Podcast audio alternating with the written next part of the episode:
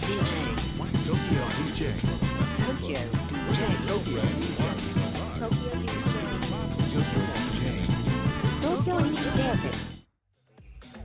うもこんにちは。東京 DJ 部のキットカットと。AMA です。よろしくお願いします。東京 DJ ブレディオは都内で DJ として活動しているキットカットと AMA がクラブミュージックにとどまらず音楽と人との接点を増やし DJ カルチャーの理解を深めることを目的に活動しています。番組のご意見やご感想取り上げてほしいトピックのリクエストなどは LINE の公式アカウントアットマーク東京 DJ で受け付けております、えー LINE の公式アカウントをお友達追加して東京 DJ 部の部員になっていただきますと東京 DJ 部のニュースがいち早く届きます。現在はプレゼント企画や音楽に関する豆知識なども配信しておりますので DJ をやっている方また DJ ではない方も気軽に登録していただければと思います。ただいまこのレディオは Spotify、Podcast、Apple Podcast、 Anchor、note、Mixcloud、エッグ、 Pocket Cast の7種類から視聴ができます。東京 DJ 部のホームページもございますのでそちらもチェックしてみてください。はい。はい。最近あったことえっとついに私たち、はい他のラジオにねゲスト出演するということが夢が叶いましたね、はい、叶いましたね、はい。ありがとうございます。ありがとうございます。はい。私たちねこうってたんですけども。そうなんですよ。本気のラジオスタジオで。はい、はい、なんかねお話できました生放送で。はい。はい。めちゃめちゃいじられる側になったことがなかったんで。そうなんですよね。なんかちょっとね悔いの残る。感じにはなってましたけど。いやなんかいかに、はい。なんか回す方がなんか簡単っていうか慣れてたかってまあいうところそうですよね。はい。だからゲストさんがいらっしゃった時に、はい。い、やなんか結構緊張するんですよとかって言ってて、はい。い、やそんなことないですよって言ってましたけど、はい。実際自分たちがゲストの側になって、はい。こうお話聞かせてくださいとか言われるとやっぱはい緊張するもんなんですよね。そうですなんね。かえちょっと面白いこと言わなきゃいけないとか、はいなんかこう自分のことをちゃんと言えなきゃいけないとか、はい結構ねあの緊張しました。そうですね。そうなんですよ。はいなんか本調子じゃない感じになっちゃったかもしれないですけど、いやでもね、はいあの思いの丈をこの東京 DJ 部の活動について、はい。結構ね、あの深く掘り下げてくれましたよね。そうですね。はいなんかあの私たちが今までラジオでやってきた内容についても触れてくださったりとか、はい。あとはですねあの曲が2曲ぐらい、はい。あのナビゲートしてくださるあナツさんが選んでくれる選曲がもうめっちゃ私たちのために選びましたって言ってくださってて、はい。あこれぞい DJ やだなと。素晴らしいですね。なんかも心に染みましたね、はい。はい。すごくいい番組で、はい。CIC ライブ、はい。ラジオということでうなんかあの虎ノ開局したばかり虎ノですね。門ヒルズのはい。ビジネスタワーですね。なんか綺麗になったところで。いやめちゃめちゃ綺麗でしたね。はい。はいなんかおしゃれなところで。そうですね。はい。15階のはい。ラジオスタジオで、はい。はい、45分間の生放送を、そうですね、はい。なんかあの CIC はあのコワーキングスペースみたいになってて、はい。い、ろんなね会社さんが、スタートアップの会社さんとかが入ったりとかして、でその中の一つがそういうラジオの収録ができるスペースになってたみたいな感じ今でしたね。一日3コンテンツって言ってましはい。たね。、そうですね、はい。なんか情報発信拠点みたいな感じで、これからどんどん増えていくんじゃなかろうかと。はい、い。やでもね憧れますね。ああいうスタジオ私たちも欲しいですよね。いやそうですね。もうなんか AMA さんのお家か、はい。キットカットの家かみたいなこう行ったり来たり行ったり来たりみたいな。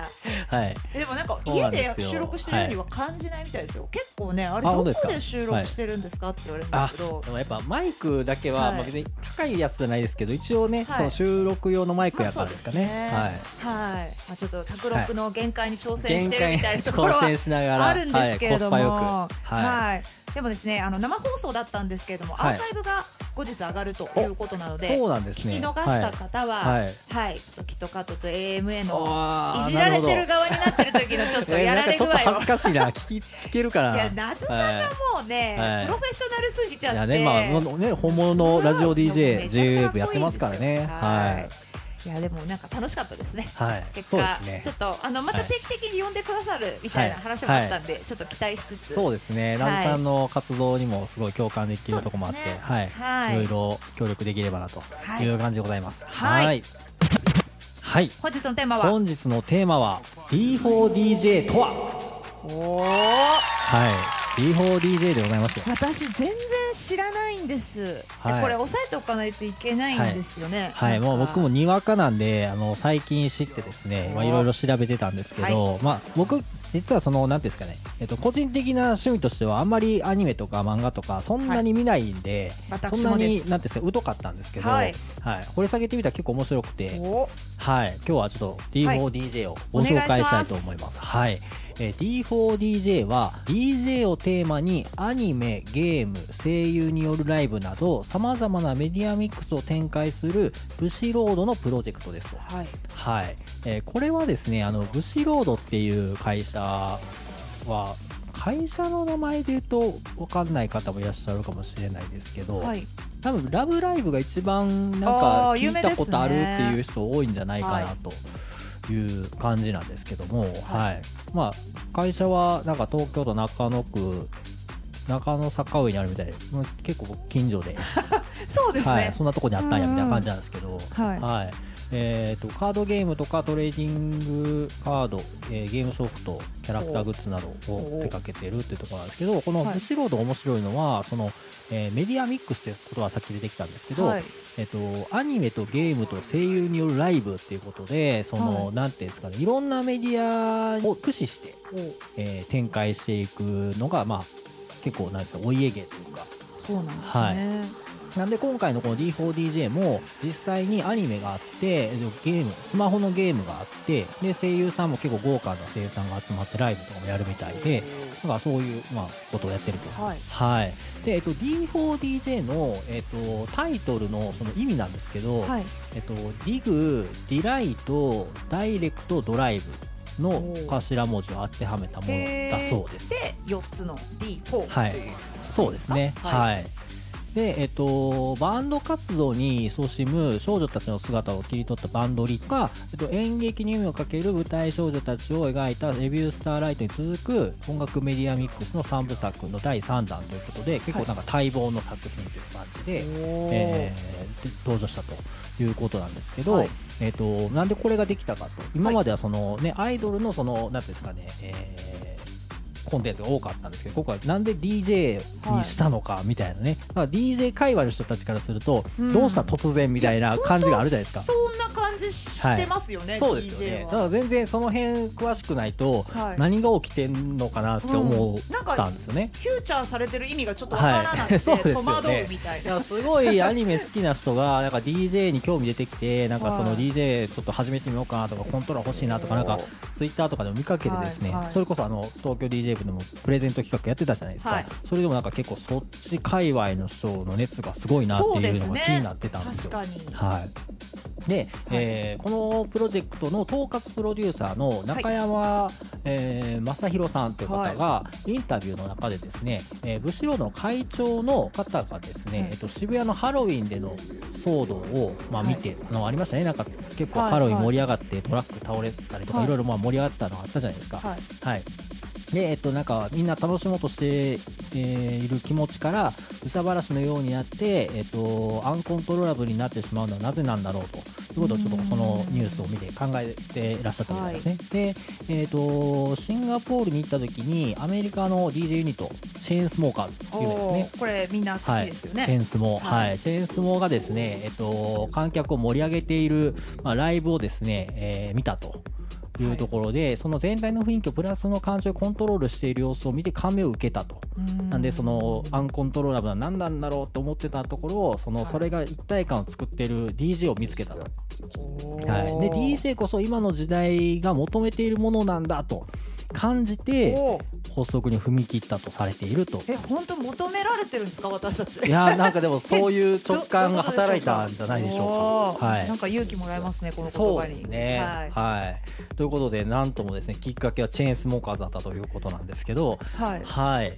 えーではですね、えっ、と、まあちょっとストーリーの中身を詳しく説明する前に、はいちょっと DJ にも関わりありそうだなっていうところ、ちょっと年表を、おえーとお願いしますはい、説明していくとですね、えっ、と、今2020年11月ですけど、えっと2018年はい。結構前ですね。はい、二年前。2000そうなんです2年前の12月30日に、うんえー企画の元となるブシロード DJ ライブボリューム1というのがサウンドミュージアムビジョンで開催おされ渋谷のたビジョンですね。はい、なのでもうすでにもうこのビジョンを選んでる時点でもう完全にクラブじゃないですか。確かに。はい、はい。なんで、えっと、そこからスタートしていたと。うん。はい。でえっと、翌年ですね2019年の4月5日にはそのボリューム2ということで今度は、えっと、スタジオコーストアゲハですね、はい、で開催したと。はいアゲハなんで結構ね広いところじゃないですか、ね、ビジョンであってアゲハなんでだいぶこうなんていうんですかねもう新木場アゲハですよ。いきなり結構盛り上がりがうん。ね、出てきてるかなっていうところなんですけど、はい。そこで、えっと、このプロジェクトを本格的にやりますと、ではい。アニメ化とゲーム化やりますっていうことが発表されたと、はい。はい、そしていよいよ今年の10月25日に D4DJ グルービーミックスというアプリがゲームですね。が正式にリリースされたということなんですね、はい。ちなみにこのゲーム僕ダウンロードしてみたんですけど、はい。なんか音ゲーなんでそのなんかこう飛んでくるやつに向かって押していくみたいなあまあそうですね。うん。はいそんな感じのゲームです。なんで昔、まあ、ビートマニアみたいな感じだったりするんですけど、はい。こう飛んでくるキーボードみたいなのを押すんですけどこうちょっとスクラッチできたりエフェクトをこうかけてますみたいな操作だったりとかって感じでこう好きな曲に合わせて、はい。まあ、その選んだ曲をちょっとエフェクトかけたりちょっと DJ っぽい感じでやりながらっていうゲームうんですね。はいそんな感じで、はい。僕ちょっと全然スマホにゲーム入れてないんですけど、うん。もう初めてのくらい入れてで ちょいちょいやってます。はい。あそうなんだえ楽しい？まあやっぱなんか面白いですね。やってみたら面白いですね。うん。はい。でゲームが嫌いってわけじゃないですけどなんか腰重くてできないタイプなんで、はああい、へえそんな感じで、はい、アプリ。結構ねお金かかってますね。アプリのクオリティが高すぎて、はいすごい結構時間かけてますよね。と言っても2年前ぐらいですけど。でも、うん。そうなんです。だっていきなりちょっとずついやそうなんですよ。2年間かけてやるよって言っていろいろ告知してでねリリースなんで結ちょっと構手探りだったんじゃないですか？なんかこうお客さんの感触とかも、はい。はい。実際ササウンドミュージアムビジョンでやった時とか、はい。その後に半年後ぐらいに今スタジオコストでやって、はい。あこれいけるぞ！はい。という感じでちょっとファンを作った状態でこの正式リリースに結びつけてるってところがテストマーケ的なとこもあったのかもしれないですね。はいあるのかなって感じしますね。うん上手なね、プロモーションだなと。仕込みは大事ですよねなんか大きいことやるのには。もうそうなんですよね。もう仕込みが8割ぐらいの過言ではないですからね。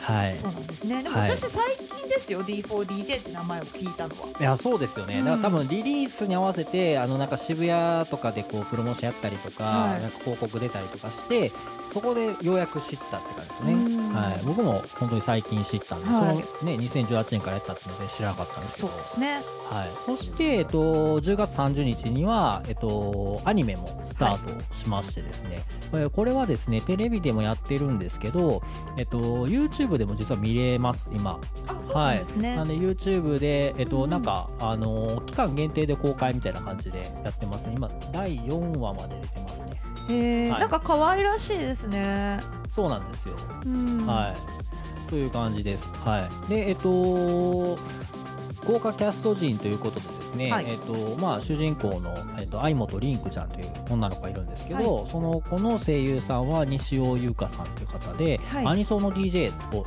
されてたあ声優さんだそうです。ね。はいとか、えーまあ、結構僕ちょっとあんまり声優さん詳しくないんであれなんですけど、はかなり声優さんを詳しい方はですねなんか豪華な声優さんだなということで、ははい。い、えー、なんていうかちょっとさらっとですけど、はい、はい。登場人物がいろいろいるわけですね。そうですね、はい。登場人物はですね、えっ、と、なんか面白いんですけど、橋の名前がついてて、明石真帆ちゃんとか明石大橋の明石とか、はい。なる大鳴門ムニちゃん、おおー鳴門大橋みたいな、はい。はい、渡月レイちゃんとか、渡月京みたいな感じの、おーそうなんですね。はい、そんな感じで橋の名前、これはあの、なんですかね、グループに分かれてるんですよね。はい。ね学校でこれ DJ するんですよ、みんな。はい、学校のそのなんかこうグループ自分たちでグループを作って、えーまあ DJ とか、まあ、歌ったりとかでこう頂上を目指していくみたいなそんな感じなんですけど、はい、しかもですね多分これ高校生やったんちゃうかなこれ。高校生ですね、はい、高校生の女の子たちが、えーとね、その世界では DJ やることが一般的な世界なんですよ。みんなやって当たり前みたいなみんなやって当たり前みたいな世界ででその主人公の子はその DJ 知らんみたいなところでスタートして、はい。で転校してきて、まあ、なんか出会いがあって学校でもその DJ が選曲して、はいあの放送とか流れてるんですよ。放送部が DJ やったりとかするんですよ。おー。でそれでなんかこの曲知ってるみたいな感じからその DJ と出会って私もはい DJ やりたいみたいな感じで、あの DJ をスタートしていくみたいな感じなんですね、なんか面白いなと思ったのはその学校にもうあのなんていうんですかライブスペースと練習室みたいなのがもう何個もあって。へえ。クラブじゃないですか。いやさクラブがえ学校がそうですよ。ちょっとクラブめっちゃあるんですよちょっとこれ第1話が消えちゃったんで見れないんですけど、学校にクラブがもうなんか34箇所から何何箇所も複数もあって それぞれいろんな そうです。いろんなそのチームがユニットが、えっと、フライヤー配ってでいついつ放課後何時からやるって言ってでその学生がみんな見に来てなんかめっちゃ超いいよねみたいな感じになってるんですよ。この世界観素晴らしくないですか？いやすごいですね。お酒がないんですよね、お酒は、まあ、一生だもんね。切ないです、はい、そうなんですよ。ちょっとなんか見てみましょうか。はちらっとなんかね出てくる DJ 機材とかもがっつりパイオニアなんですよ。もうほんまにもうほんま結構忠実に描かれててで DJ のその機材の操作とかもお話の中でその説明してるシーンがあったりとか結構ねちゃんと DJ してるんですよ。はい、で、えっと、DJ をする人は、えっと、トラックメイキングをする感じになってて、リミックス選手権みたいなのやってたりとか、なんかね、するんですよね。すごい面白い。入学したいです こんな学校やったら切磋琢磨してやれますよね。うんはい。東京 DJ 部ちょっと学校みたいな感じで、そう、そうなんですよ。うんはい。でもやっぱなんかこう音楽とはいこうねまあ DJ とかと青春ってやっぱキーワードなんですよ。東京はい。DJ 部もね、なんが大好きそういう大人の青春みたいなところでこう DJ はい練習会やってたりするじゃないですか、はい。なんかこう。クロートの道っていうと結構狭き門になっちゃいますけど、はいみんなが音楽でこう、ね、青春しようみたいなのっていうのは、なんか年代問わずできることそうですね。うんこれはアニメですけど、はい。なんか学ぶものがありますね。いやほんまにそうですね。なんで結構その変になんていうんですかねこう拒否らずにいろいろこう吸収していかないとなと思って。そうですね時代の流れは D4DJ ですよだって。そうですよ。はい。はいでこう喫茶バイナルねこういうちょいちょい小ネタ挟んでくるんですよいい名前だなほんまにありそうですよね はい。お友達のあやこちゃんと。あそうなんですか。そんなノリですね。ははいいやーいいですね、そうですね。こう DJ がちょっと距離が近くなって、はい。い、ろいろ DJ やりたい人が増えてくれると、なんか東京 DJ 部の活動にも近くなってきて、はい。はい。私もムニちゃんに負けないよそう機材応募が増えるといいなと思っいてますやーけどね。ほんまにそうですね。はい。いやまあみんなね音楽好きはいな音楽であると思うんでで DJ もねこういう興味持ってくれるとねそうなんか、ですね。はい、で結構ねこの、あのー曲がこう昔の流行った j p o p をこう今うんアレンジしたやつが結構あってそれこそ一番最初初っ端な H ジャングル with T の「お War Tonight」がですねはい。今その声優さんがあのカバーして使われてたりとかねするんですよはい。そんな感じでやってますはい。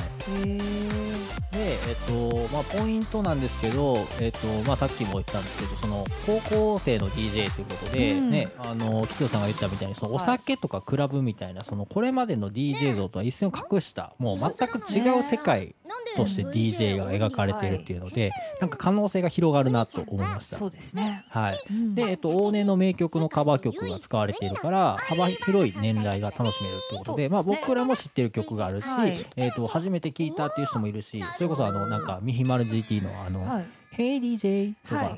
あれ何でしたっけ曲名えなんだ Hey DJ じゃないですよね。はい、とかも新しいバージョンになったりとかするんですよね。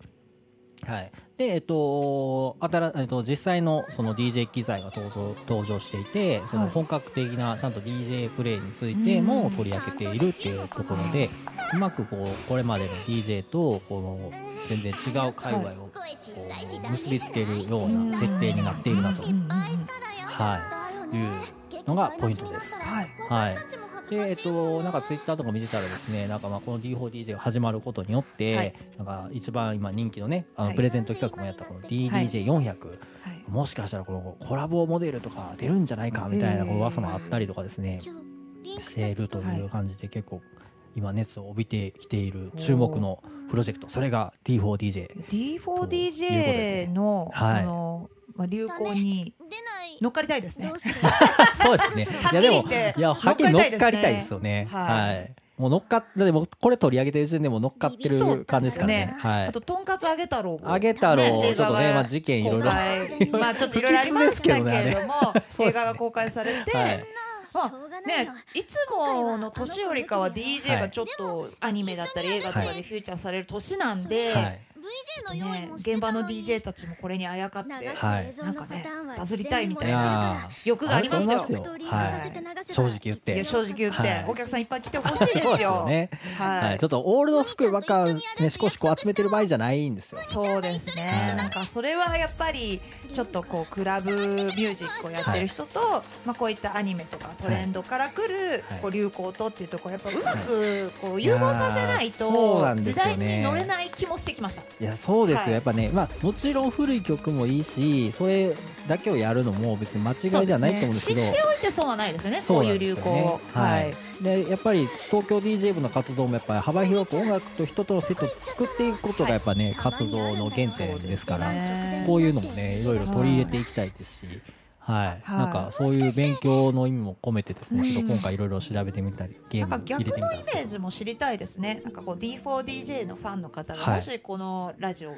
回を聞いてくださったら、なんかこうクラブに行ったことがなくてクラブのイメージと、はい。なんかこう D4DJ ってどう違うイメージがあるのかとか、そうですね。もういるから私たちは思わないんですけど、はい。もしかするとなんかそこにヒントがあるのかもしれない。そうですよね、えー多分これ学生なんでおきっとそのファンの人たちも結構学生の人たちも多いんじゃないかなと思うんですよ。そうですってね。いう風になってくるとそれこそそのね昨日あのなずさんに呼んでもらった CIC ライブはい。でも話してましたけどそのクラブっていうイメージがこう日本であんまり良くないからうんなんかそのそこうんがどうしてもネックになってくるみたいな話もありますけど。でこれも実際別にクラブでやってないじゃないですか学校でやってるじゃないですかライブハウスみたいな感じですよね。なんでなんかその辺のこう概念もちょっとこれを機になんか変わ変えていければなんか可能性が広がりそうな気がします。私のお友達があのたまにメッセージをくれるんですけど、はい。東京 DJ 部もなんか高校生 DJ の練習会とか限定してやってみたらどうかなっていう提案をくれたんですよ。そうですよね。うん。はい。なんか高校生からしたら私たちみたいな人に教えてもらうきっかけって、はい。がっつりスクールに入らない限りないじゃないですか、はで私たちも高校生が今何を考えてるのかとか、はい流行が何なのかとか、はい。そこを取り入れるためにも、うん。なんかその、まあ、ちょっと世代が違う人たち限定の何かをやるっていうのは、はなんか新しい可能性があるんじゃないっていう提案をいいただいて。その提案めっちゃいい提案ですね。はい。でお一人あの高校生 DJ の方のはい。ツイッター教えてもらったんですよ、へー。僕の知り合いでこういう方がいて、すごいはい素敵なんですよって言ってたんで、ちょっとなんかあのリサーチしたいなと思ってましおてー。なんかねインタビューの会をやっても高校生って今どんなことがね DJ としてやりたいと思ってるのとか、うん私たちも学びがありそうじゃないですか、そうですね。はい、ちょっとね、あのー気になってます。ちょっとなんか学生さん DJ 機会があったらゲストにね、そうですね。掘り下げさせていただきたい。はい。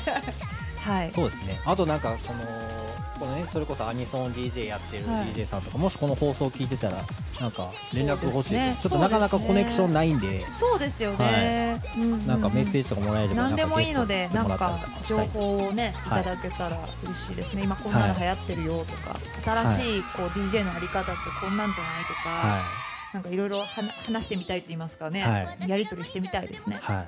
そうですよ。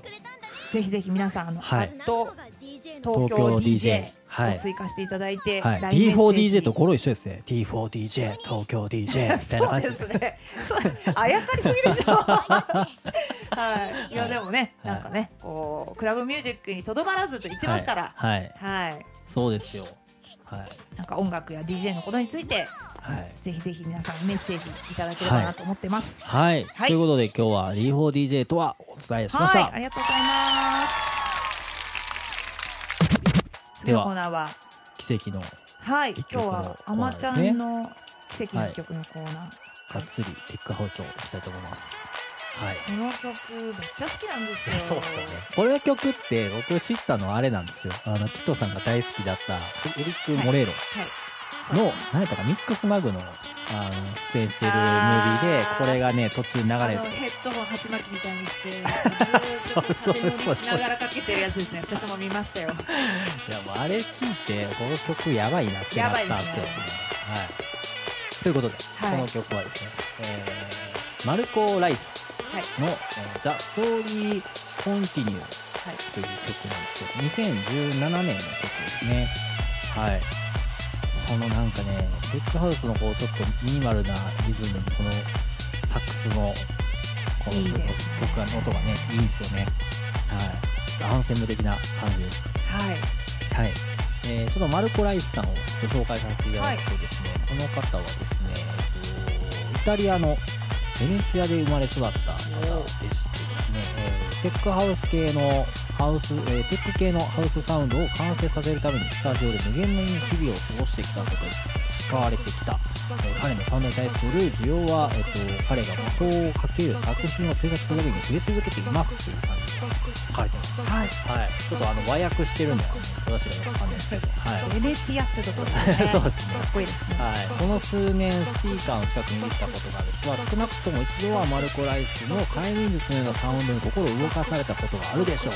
ありますって感じです。はいありますね。はいということでですね、えー今はですねロンドンの Ministry of Sound とかですね、はい。えークラウド2、マイアミのセット、イビサの、えー Amnesia とかですね、はい。など世界中の、えークラブでプレイされていて、今はテックスハウスで、はい。かなり注目のプロデューサーということで、はい、紹介されてまの曲よくルームでかかってますよねす。ああ、そうですね、ウームのメインでは映えますね、この曲ははいね。結構去年聴きましたね、でもこれかかって盛り上がってない時を見たことがないぐらいこの曲はもう熱量いますよね。はい。いや本当に、なんなんでしょうね熱量がこの曲にありますよありますね。煽られてる感じだから、はいお酒飲まなきゃってなるんですよいや、そうなんですよ。うんすごいパワーのすごい不思議な曲で、なんかすごい音数多いとか派手な感じの曲じゃないのに、なんかこうくすぐられる感じと熱量がね。いやすごい曲、もう今も、なんかでも、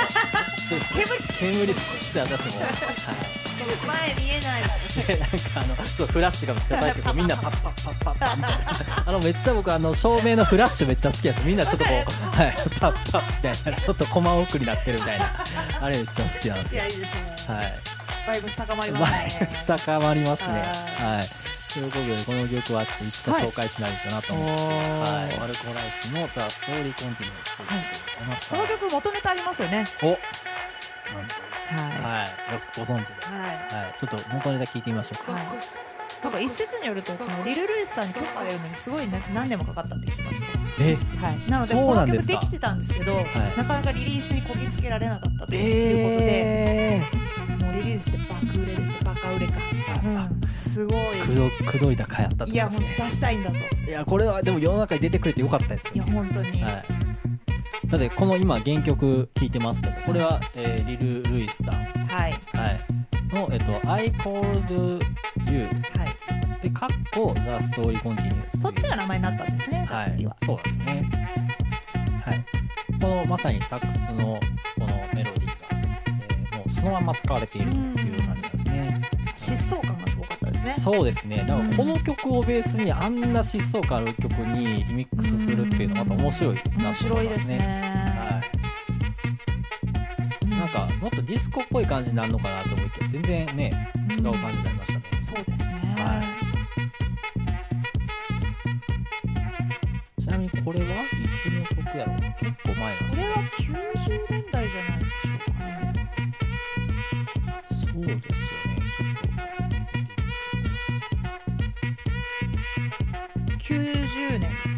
90年の曲。はい。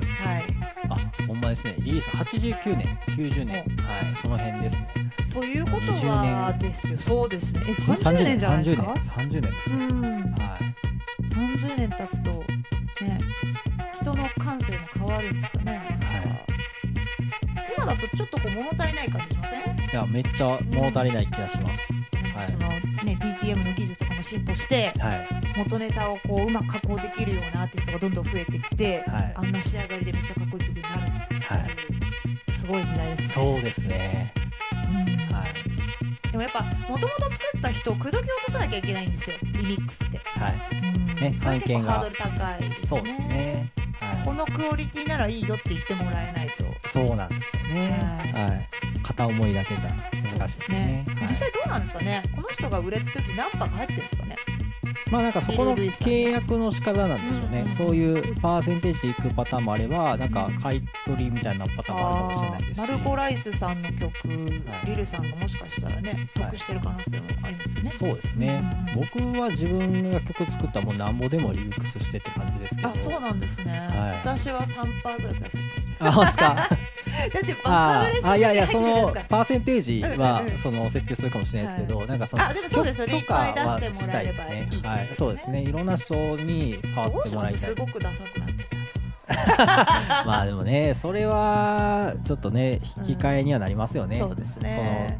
そのね出しちゃうとやっぱ自分の持ってないクオリティのものも出される可能性もあるし自分のよりもかっこよくなっちゃう可能性もありますからね。そうですよね。食われるみたいな、、はい。そうですねなんとも言えない。ですけどや面白いですよねなんかはい。原型を作るって面白くないですか、はい。それをみんながこうオマージュして、い、ろんな形に俺はこういう味付けみたいな、そうですでもね素材を作ってるわけじゃないですか、はい。素材を作るってすごいことですよね。いやそうなんですよ。ね、まあ、エッセンス素材をまず作れる0から1を作ることは非常に難しいことで、野菜を作ってるってことですよそうなんですよ。でもそこってあんま評価されない。そうだね。